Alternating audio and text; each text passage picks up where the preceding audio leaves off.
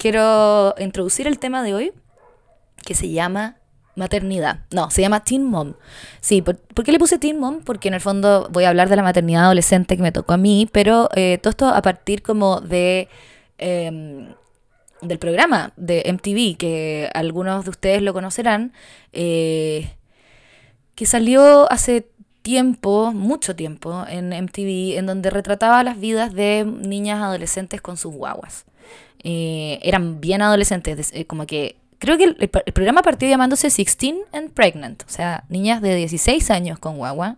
Y después mutó a Teen Mom 1, luego Teen Mom 2. Y creo que hay Teen Mom 3, no tengo idea, pero en Netflix ahora apareció Teen Mom 2. Está súper como desactualizado porque esto ya pasó hace tiempo y Netflix recién está como estrenando las cosas, que es una weá que Netflix suele hacer. Em, entonces me puse como a rever estas cosas. Y me acordé de cuando yo lo veía, y yo veía 16 and Pregnant, cuando todavía no estaba pregnant, pero tenía, ser, tenía más o menos 16. Y, y no podía creer, o, era un poco más grande quizá, como 18. Y no podía creer la estupidez de estas niñitas. Era como, ¿cómo tan idiota? ¿Cómo vaya a ser tan idiota de acostarte y no ponerte un condón o no tomarte la pastilla? O cómo, no entiendo, ¿cachai? Como, ¿cuál es la, cuál ¿Qué les pasa? Y después me pasó a mí. Como a los 19 me pasó a mí. Y fue como, oh. eh, me sentí muy jade yendo a Venezuela. Como, ay, ¿por qué me dicen que me voy a quedar esperando guagua? Pa, se queda esperando guagua, ¿cachai? Entonces, eh, care raja, po. Y igual, menos mal, nunca tuve, como no tenía un podcast en ese entonces como para hablar mal de las Team Mom y decir como que son todas idiotas porque se quedan esperando guagua. Entonces nadie pudo sacarme eso en cara. Siempre es bueno agradecer no haber sido famoso en la adolescencia. Eh, es como también es otro de mis privilegios. Em, pero bueno, me quedé esperando guagua a los 19 y fue brígido. No fue tan, eh, no, no, como, como ustedes, como ya se dieron cuenta, eh, no estaba en una situación marginal para criar a mi guagua, ni mucho menos. Estaba en una buena situación. Eh, vivía con mi papá y con mi mamá en una casa. Mis hermanos son mayores que yo, ya, no, ya se habían ido de la casa. Yo soy como el concho y la, más mimada. Mis papás tenían una situación acomodada, los papás del el papá de la guagua, que es mi marido actual, también. Entonces no hubo problema eh, económico. Y, mm, y el problema era emocional, obviamente, y como de crianza y de apego con esa guagua que estaba por venir. Y eso era lo que más le preocupaba también a mis papás, como, ¿qué vaya a hacer tú? Eh, que con cueva, o sea, que no te importa nada más que ti misma. ¿Qué vaya a hacer cuando tengáis que cuidar una guagua? Porque cuidar una guagua, que lata repetirlo, pero es que es muy difícil, es muy desgastante. Yo he tratado como de, de, de definirlo cuando tengo amigas que están esperando guagua ahora o que acaban de ser mamás me dicen como, huevona, ¿qué onda esta huevada?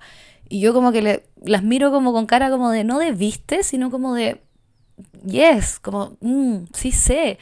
Em, y es que porque, por un lado, es, o sea, son muchas emociones encontradas, porque eh, la guagua como que, a ver, la única manera que tengo de definirlo, el tedio, porque las partes felices también puedo hablar de ellas, pero la parte del tedio es como Oh, tremendo. Eh, me acuerdo de haberme despertado al quinto día de haber parido y, estar con mi guagua ahí y darme cuenta de que esa guagua se iba a despertar todos los días, que esto no era una fase, como que no era un... En cierto sentido igual es una fase porque las guaguas dejan de ser guaguas, ¿cachai? Y ya mi hijo ya no, no se despierta y no me saluda, ¿cachai? Pero en el fondo, eh, en ese momento uno como que experimenta el, un sentimiento eh, como de de eternidad que es muy angustiante. Eh, y todo el mundo te dice que lo peor que podía hacer para afrontarte las situaciones es verlas como eternas. O sea, si te casáis, lo peor que podéis pensar es como, nunca más voy a poder estar con una persona, esto es para siempre. Por eso encuentro que los matrimonios son como a diferencia de los funerales, que los amo, encuentro porque los funerales en el fondo te dicen como las cosas se acaban y los matrimonios te dicen como las cosas son para siempre. Entonces, encuentro que son satánicos los matrimonios, pero eh, la ceremonia, lo que te dice el cura, porque es como, weón, en verdad tú nunca te has casado, ¿por qué mierda me estáis, ¿Por qué estáis celebrando esta weá? No tenía idea. Y, no sé, siempre como que veo a la gente que se está casando y lo encuentro como muy ilusos. Me pasa lo mismo con la gente que elige una carrera para entrar, como tienen 18 años y es como, sí, es que en verdad me gusta demasiado la literatura. Y es como, weón, tenéis 18, no sabéis nada. Bueno. Eh, pero también es, verdad que hay gente que, que, sabe, que está segura, que se casa súper segura y que tiene matrimonios maravillosos y que nunca pelean y que siempre están felices y que tienen sexo cuatro veces a la semana o más. Y hay gente, no, no sé, eso yo creo que no existe. Eh, y hay gente que elige una carrera y se compromete con esa carrera y le gusta siempre, ejerce y es exitoso o exitosa y luego se muere. No sé. Pero la cosa es que eh, para mí ese sentimiento de que mi guagua se despertaba todos los días y todos los días iba a requerir de mí como de nadie más, eh, que yo era la única persona que podía satisfacer cualquier necesidad y que la, su alimento venía de mi cuerpo, eh, era como un sentimiento muy enclaus eh, como, a ver cómo se dice cuando debí tenifobia, da lo mismo. Era un sentimiento que me hacía sentir encerrada, ya me voy a acordar de esa palabra. Obvio que todos ustedes se acordaron de la palabra y me la están gritando en este momento, pero en fin. Em, me sentía muy mal, no, no muy mal, me sentía eh, como atrapada pero al mismo tiempo eh, un poco en piloto automático también, porque tenéis que funcionar y yo como soy muy autoexigente también eh, y en esa época no, no, sabía nada de lo que sé ahora de que la vida es más, hay que ser más feliz que seco y que da lo mismo.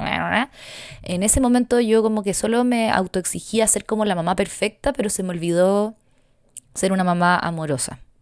Y fue muy penoso, porque olvidé mirar a mi guagua. Y le di papa, le di leche con la pechuga, contraté a una mujer que me enseñara a darle papa porque además mi hijo nació prematuro.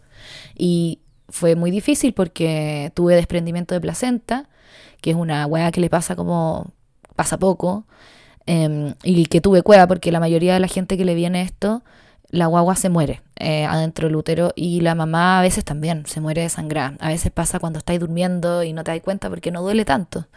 Es como una contracción. Yo ese día había tenido una contracción muy larga. Eh, el, día anterior, de hecho, estaba con mi amiga en una especie de, no sé, como estábamos juntas en mi casa, no sé, chilling. Y de repente, eh, como que dije, weón, tengo la guata muy dura y, y mis amigas como que, imagínate, tenían 19, como que se miraron y fue como, eh, filo. eh, y yo también, yo también dije como, filo. Eh, al día siguiente estaba con, con mi pololo y con mi marido ahora. Y, y también le dije, Juan, tengo la guata demasiado dura. Y me siento rara, pero no me siento mal. Es como que me siento rara. Está como todo el cuerpo demasiado tenso y esta contracción indolora no se acaba nunca. Me dijo, puta, qué raro, bla, bla, bla estábamos viendo una película. Estábamos viendo eh, Atrápame si puedes con DiCaprio. Y estábamos en la mitad de la película y yo de repente dije como ya, esta cuestión está muy rara. Y más que mal me sentía cansada, como ya dije. Y entonces eh, le dije, bueno, me voy a ir a acostar. Em, y me dice, ya, ok. Entonces le digo, ya, voy a ir al baño por mientras. Y después él me iba a ir como a dar las buenas noches a mi pieza. Y después se iba a ir a su casa, a la casa de sus papás. Y estamos hablando de gente que vive con los papás. Y fui al baño y perdonen lo gráfico, pero me bajé los pantalones y veo sangre, sangre, sangre, un charco de sangre. Ah, y fue brígido porque, claro, ahí como que se me produjo la misma sensación de extrañamiento conmigo misma, como que me desdoblé y esto no me estaba pasando a mí, le estaba pasando a otra persona. Eh, y grité, Javier, y llegó, y llegaron mis papás también, que estaban durmiendo y escucharon mis gritos. Eh, y todos medios paralizados, tratando de hacer lo que podían, tratando de limpiar, tratando de ver que, si esto era una pérdida o no, que, chucha. Parecía pérdida, obviamente. Em, pero yo era tan ignorante que nunca pensé que había perdido la guagua. Para mí esto era como... Onda, otra parte del cuerpo la que me estaba sangrando. ¿Qué? ¿Qué weona más despistada, weón? Bueno, entonces...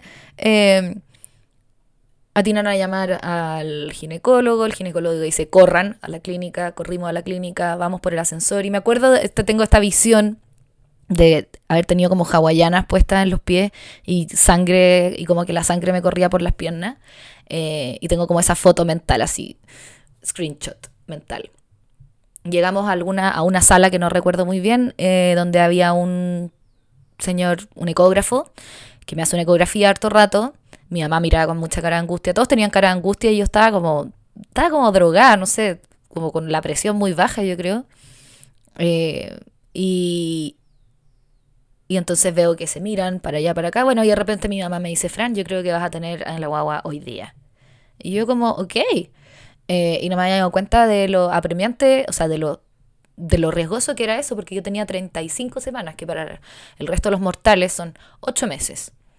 Y en 8 meses, o en 35 semanas, la guagua todavía no... Em, desarrolla bien los pulmones. Y como no se sabía que mi guagua iba a ser prematura, no había ningún indicio, porque las madres primerizas en general, según yo, no tienen guaguas prematuras. Es como más difícil que salgan las guaguas. Pero bueno, eh, nadie, no me pusieron en, algún, en eh, a tiempo eh, una inyección que es como un surfactante, que es lo que hace que los pulmones de la guagua se inflen, incluso antes de tiempo.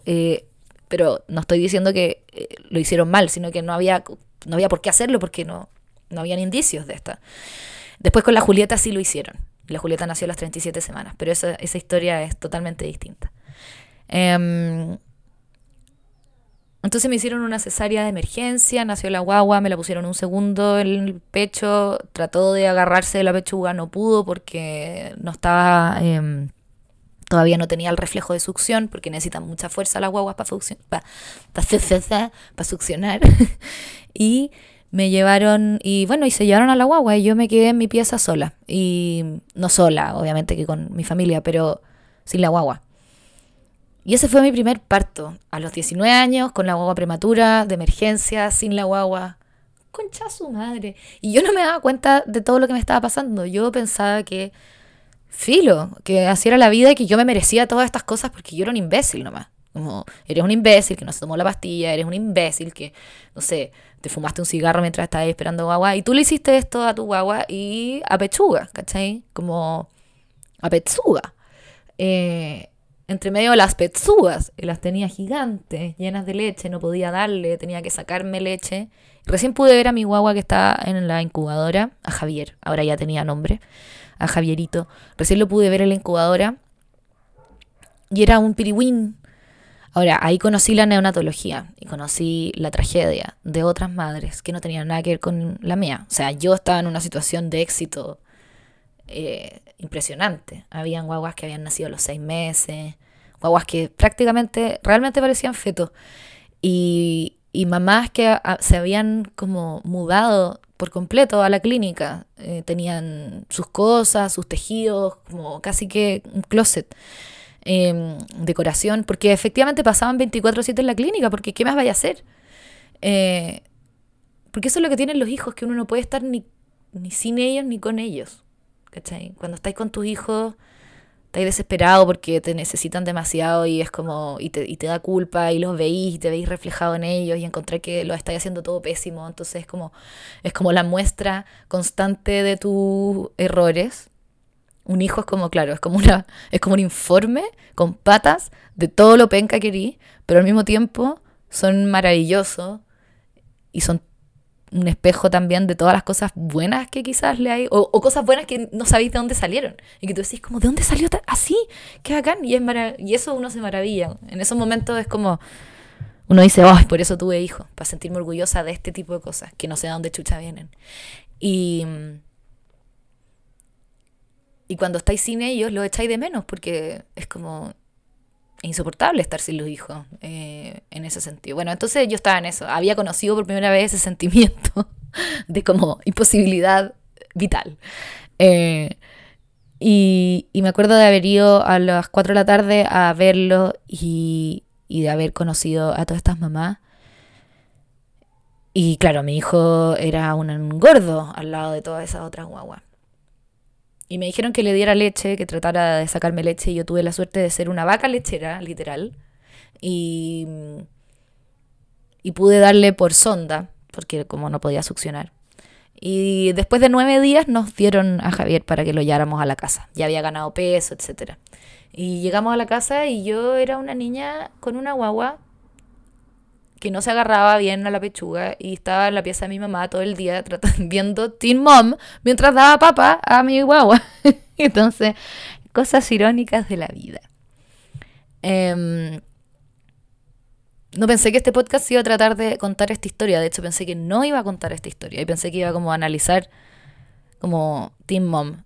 Eh, pero parece que tenía más ganas de contar eso. Em,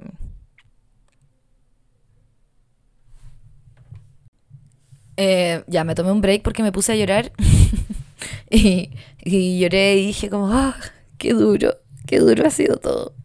Pero qué bien ha resultado también. Em, y, y, después vi como un mensaje en Instagram, como que alguien me empezó como a discutir una weá. Y entonces el, del llanto rápidamente pasé como a la rabia. Así que, que es como un estado mucho más controlable. O sea, uno puede hacer muchas más cosas si está con rabia que si está llorando, obviamente. Cuando está llorando como que no podía hacer nada, tenés que sentarte a llorar nomás, francamente. Em, bueno, una de las cosas que me impresiona de Team Mom, que yo no sé si es que eh, de nuevo es porque yo tuve como la suerte de tener una mamá eh, amorosa, psicóloga y no sé, o no, o no loca en el fondo, em, que veo que, eh, a ver, me sorprenden dos cosas. Uno, como la porfía de las niñas, el poco apoyo familiar que tienen las niñas, como que realmente es increíble. Pero en el caso de Janelle, que es como una de las más famosas de las Teen Mom, porque es totalmente drogadicta y me da risa porque es como adicta a la marihuana, es como marihuana y solo fuma marihuana y como que llora y dice como I can't stop smoking pot. No sé por qué le imite así, pero es como I just can't stop smoking pot. No, no sé, bueno, no habla así. Tiene un acento muy raro que todavía no lo puedo eh, eh, imitar, pero Janelle, tiene a su mamá, que es Barbara, que es como una vieja con la que, uno como que odia cuando ve Teen Mom, cuando uno tiene, es chico, y uno la ve y uno dice, guau, ¿qué onda esta vieja?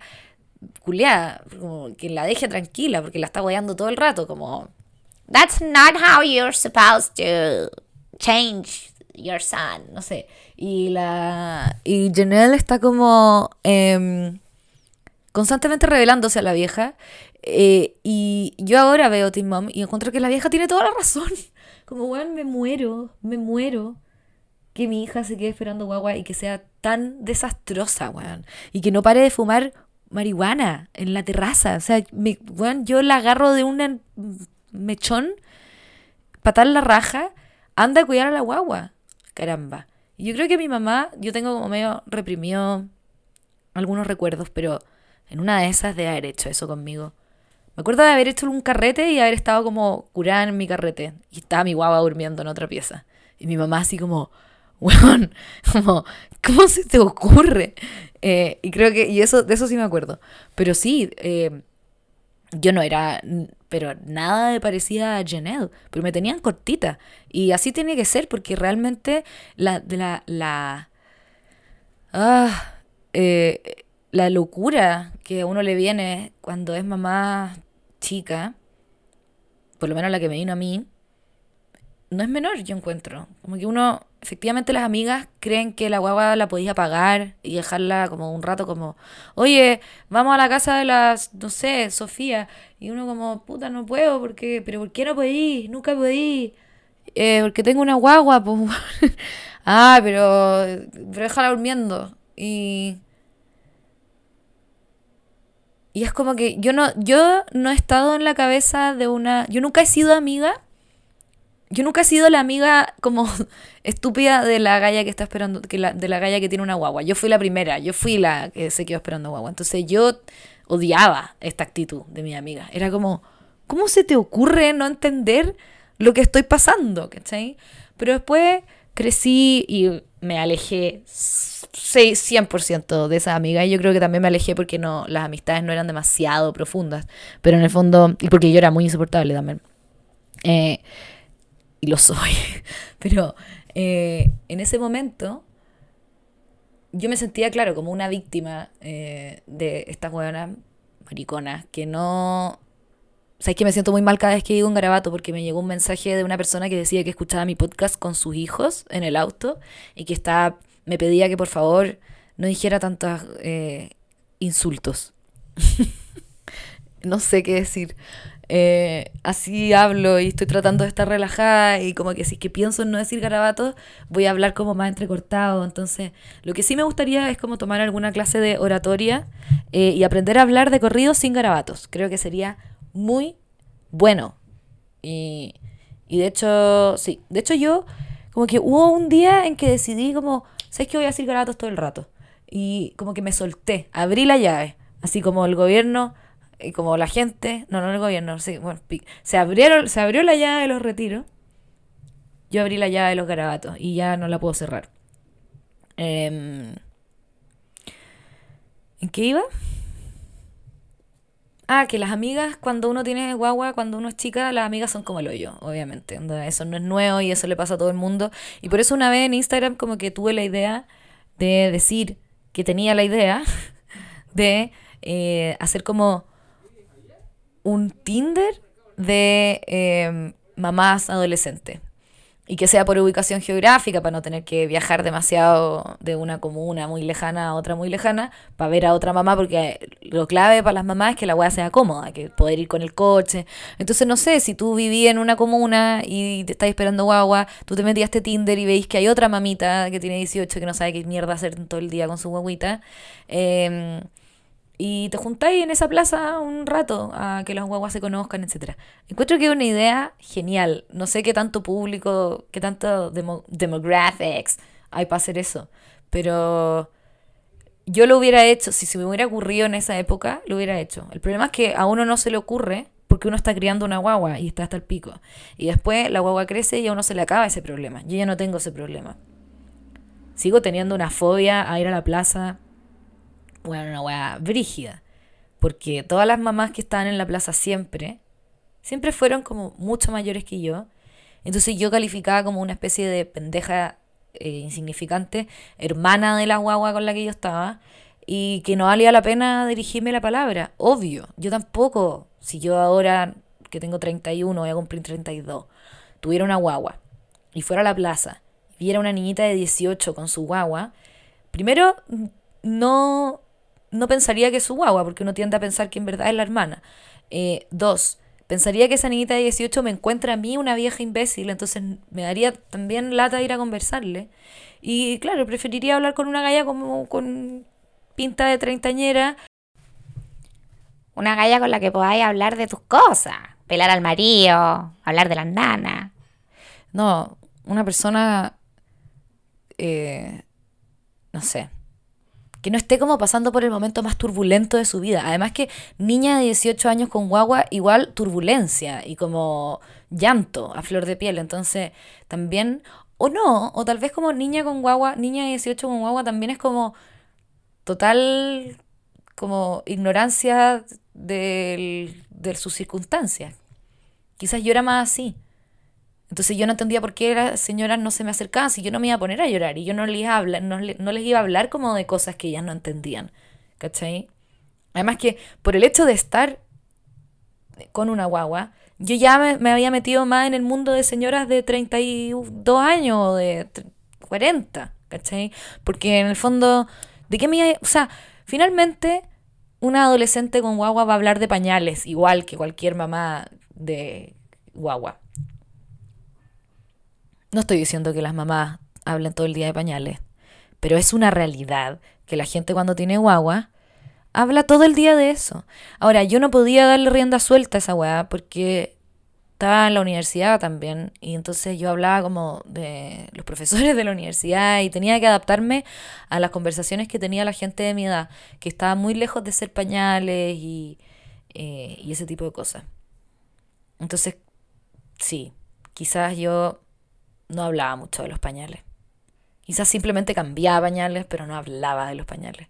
Era un tema que me guardaba para mí y punto. lo hablaba con mi mamá, con mi suegra. Em, en fin.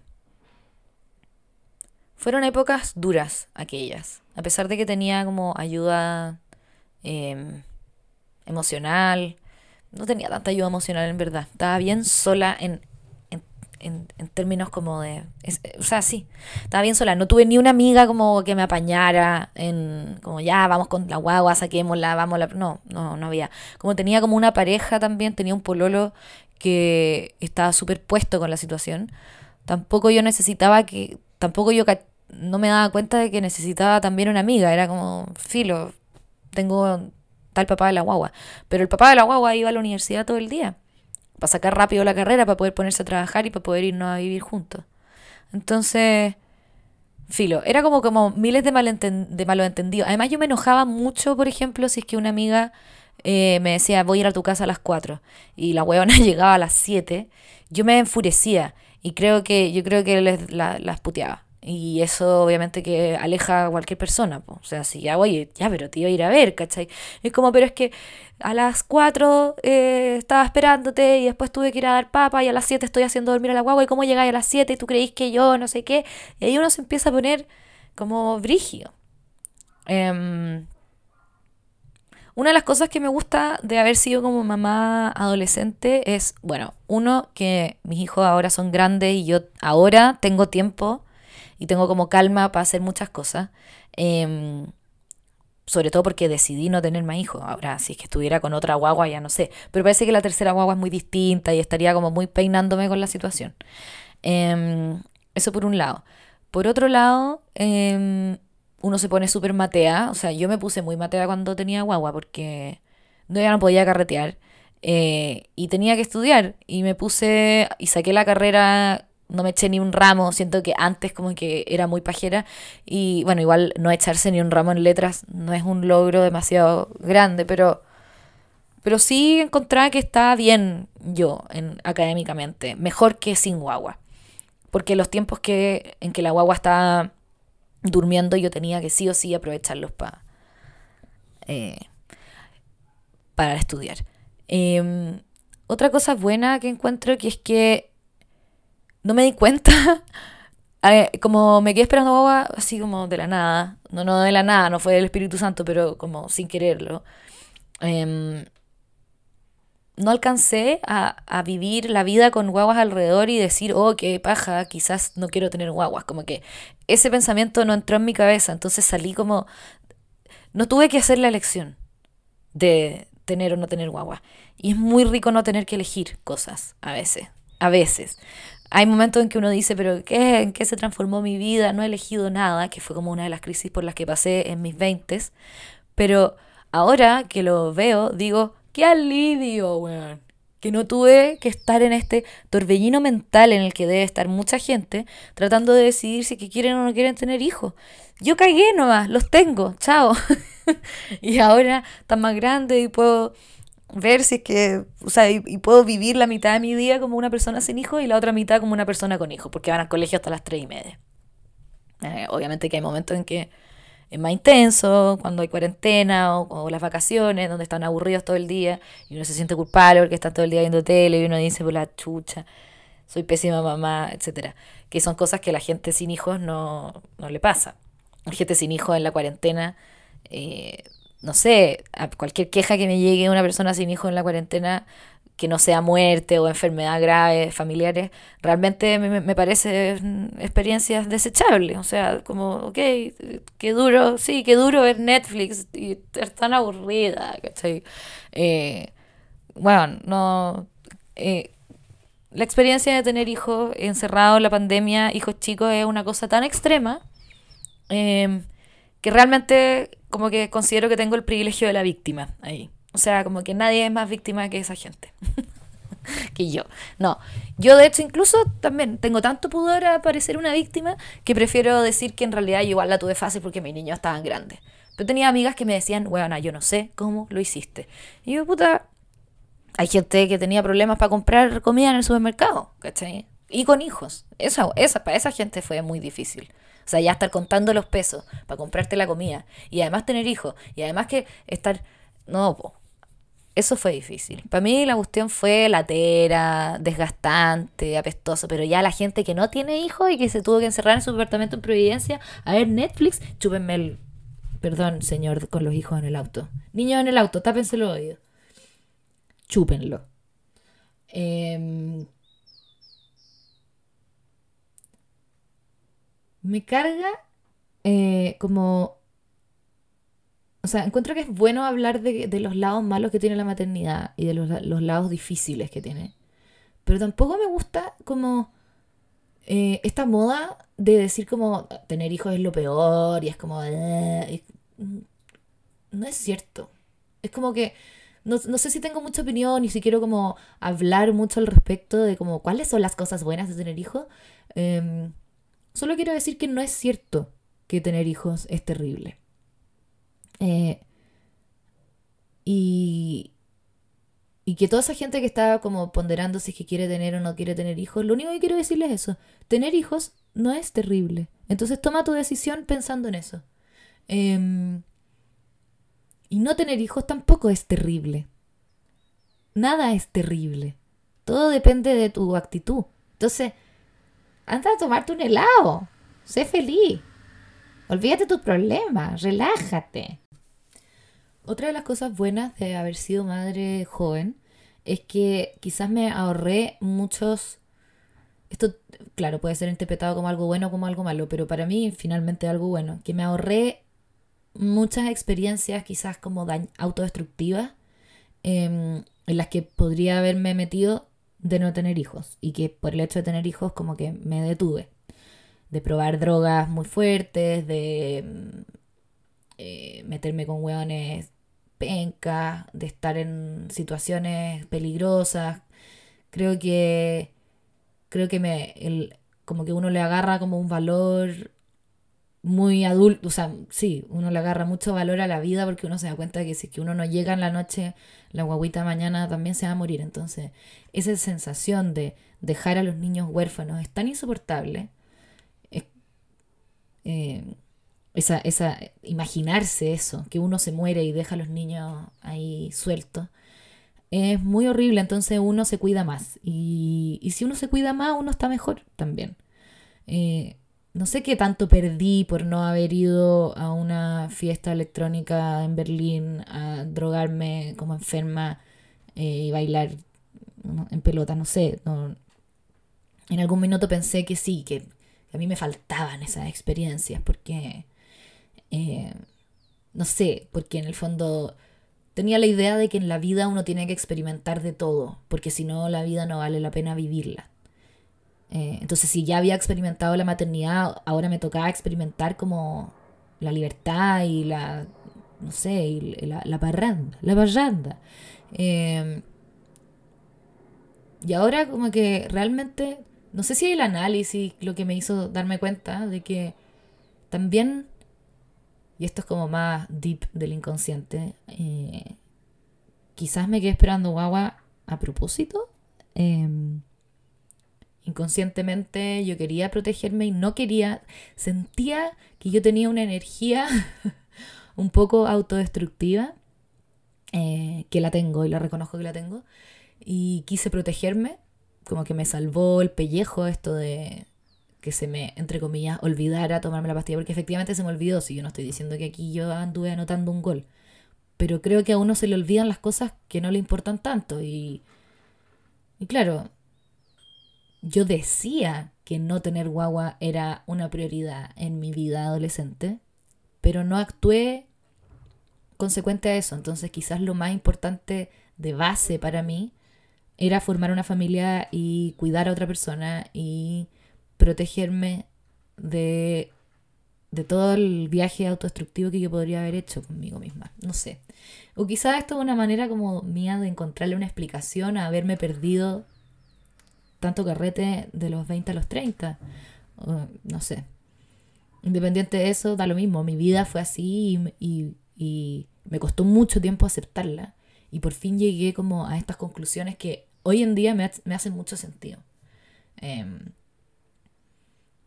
no creo tampoco que habiendo ido a Berlín y habiendo estado en esa fiesta que describí, que ahora me parece como un círculo del infierno, drogas duras, bailando en pelota en el teatro. me cago. Pero en algún momento quizá eso me pareció deseable. Bueno, si hubiera pasado eso, Eh, además que es como una caricaturización. La gente soltera y sin hijos que vive en Berlín en este momento me debe estar escuchando y debe decir, ¿cómo esta weona cree que, en qué mundo vive como una vieja boomer? Como, en, Berlín la gente baila en, pilucho. Son todos gay. Eh, quiero decir que, ya, independiente que yo hubiera vivido esa vida de autodestrucción, que eh, pongámosla, tal vez no es tanta auto- au- au- autodestrucción, pero da lo mismo. Si hubiera vivido experiencias que no viví, no digo que yo estaría peor que ahora. No digo que yo estaría como diciendo como, ¿por qué fui a esa fiesta? ¿Por qué jalé esa droga? No, pero sí hubiera tenido como un dolor o, o, o un proceso de sanación que yo no estaba dispuesto a soportar. Eh, en cambio, sí estaba dispuesta a soportar, todo esto estoy hablando muy del eh, inconsciente. Yo creo que estaba dispuesta a soportar eh, perderme carretes y sentirme que estaba fuera del mundo porque estaba encerrada en una pieza dando papa. Y sí estaba dispuesta a aceptar ese, ese otro lado de la vida, que era esa otra pérdida, digamos que me recuerda a este libro que fue muy famoso, que es un libro de autoayuda, el primer libro de autoayuda que leí, porque yo obviamente como una huevona picada intelectual de la universidad, como que, ah, qué asco la autoayuda. Em, pero un socio, un socio, un socio, un perrito, no, un socio de mi hermano, le compró a mi hermano el libro de Mark Ronson que dice como The Subtle Art of Not Giving a Fuck, o no, sí, algo así. Pero el arte sutil de que todo te importe un carajo. Que no es como un libro de la María Jesús en donde abrí el libro y aparece la María Jesús diciendo, da lo mismo. No. Es un libro en donde este weón explica varias ideas que hacen mucho sentido y a mí me gustó mucho cuando lo leí. Lo leí hace años ya. Pero, y entonces se me olvidaron las cosas. Pero hay una cosa que me acuerdo, que decía que uno elige las cosas o la carrera, o la pasión, o lo que. la pasión laboral, digo, como las cosas que uno elige, incluso la pareja también, yo creo, se puede aplicar a cualquier cosa. Cualquier elección de tu vida, tú la eliges porque es la opción eh, en que.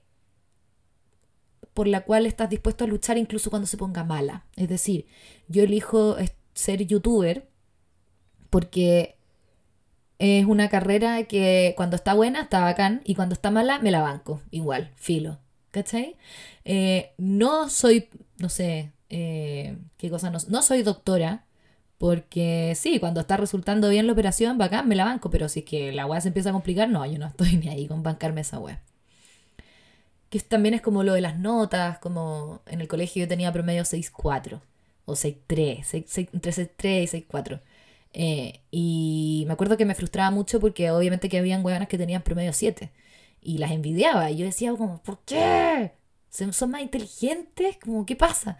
Efectivamente, quizás, quizás eran más inteligentes académicamente, quizás entendían más rápido cosas que yo me demoraba más, eh, y pero quizás también estudiaban el doble y pasaban el doble de tiempo encerrada estudiando. Y, me acuerdo que mi mamá me dijo eso, me dijo como, bueno, tú tenías un 6.4 porque no estáis dispuesta a pasar todo el día estudiando. Quizás si estuvierais dispuesta a pasar todo el día estudiando tendríais un 7, entonces como que no vale la pena que protestéis tanto, ¿cachai? Ponte a estudiar y te vayas a sacar un 7, pero si no querís, que es totalmente válido, si no querís ser una persona de 7, chao nomás, weón. Pero conténtate, no aleguís por tu 6-4. Entonces eso, eso me pasa. Que yo quizás no estaba lista. Eh, mi personalidad, mis necesidades base de mi vida, no, por más atractivo que se viera vivir una vida de soltera, fiestera, llena de pololos y cosas y aventuras, no estaba dispuesta y creo que no estoy dispuesta a bancarme el lado penca de esa vida, que tiene un lado penca, obviamente. Eh, entonces, pero sí estoy dispuesta a bancarme el lado penca de ser mamá y de que los niños a veces son súper lateros y que no podéis salir y que y que no podéis llegar y, y armar un panorama o que de repente armáis un panorama y, y tu hijo se quiere ir y está todo el rato como, me quiero ir a la casa y como... eh, es una mierda, pero estoy dispuesta a bancármelo. Entonces tú como padre o como persona, no, no como padre, como persona sin hijos podrías preguntarte eso. No, no como persona sin hijos, como persona decidiendo si tener o no tener hijos. Tienes que preguntarte eso. Como, ¿me voy a bancar estos momentos de mierda?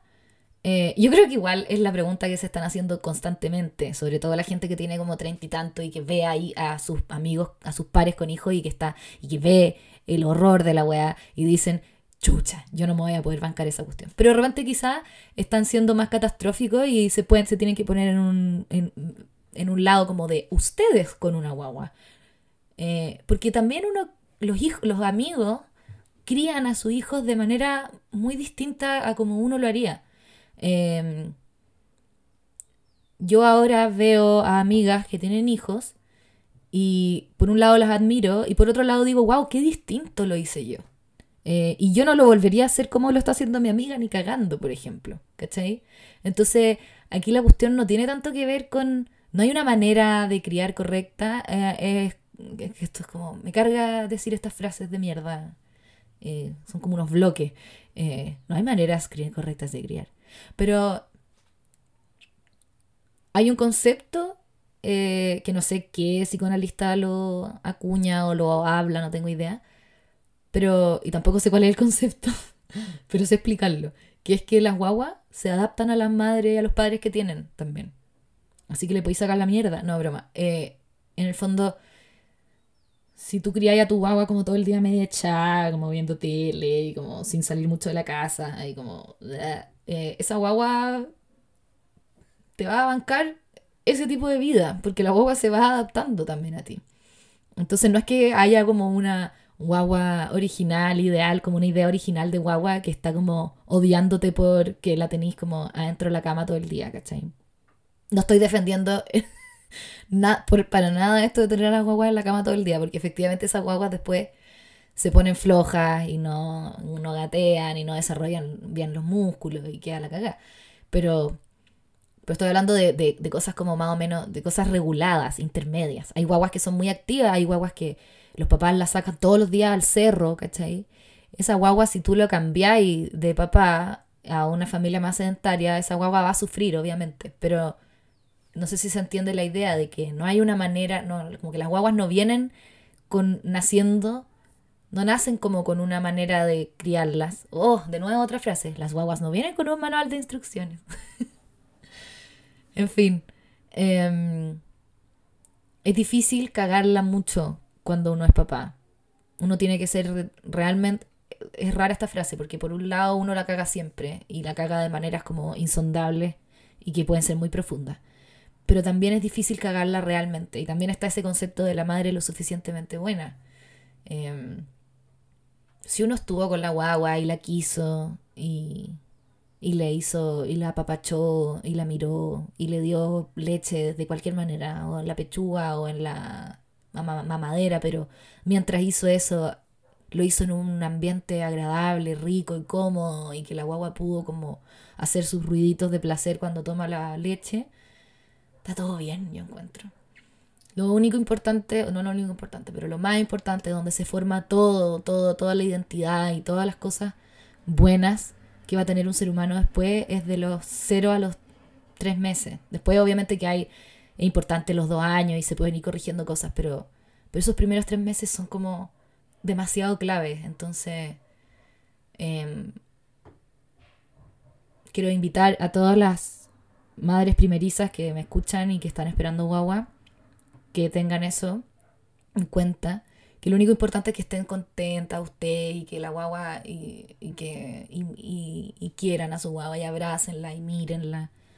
Eh, y, también como que se entreguen a la maternidad, porque cuesta mucho entregarse. Uno cree que, que uno tiene que estar haciendo muchas cosas y que, uno se está perdiendo un montón de weá y que uno está como casi que gastando el tiempo haciendo algo como estúpido, como, ah, como, como tanto rato durmiendo, mirando la guagua, como, ya voy a hacer algo productivo. Y es como, no, no hay nada más importante en ese momento, en esos, en esos momentos de la guagua mirándote a tus ojos y tú imitándola y tú sonriéndole y sonríales a su guagua y, y que la guagua los imite y hagan ese juego de identificación. Eso. Uy, salió largo el podcast de hoy día. Em, espero haberlos dejado inspirados para tener sexo sin protección hoy día. No, broma. Pero em, eso, un beso y nos vemos, hablamos, hablamos la próxima semana. Adiós.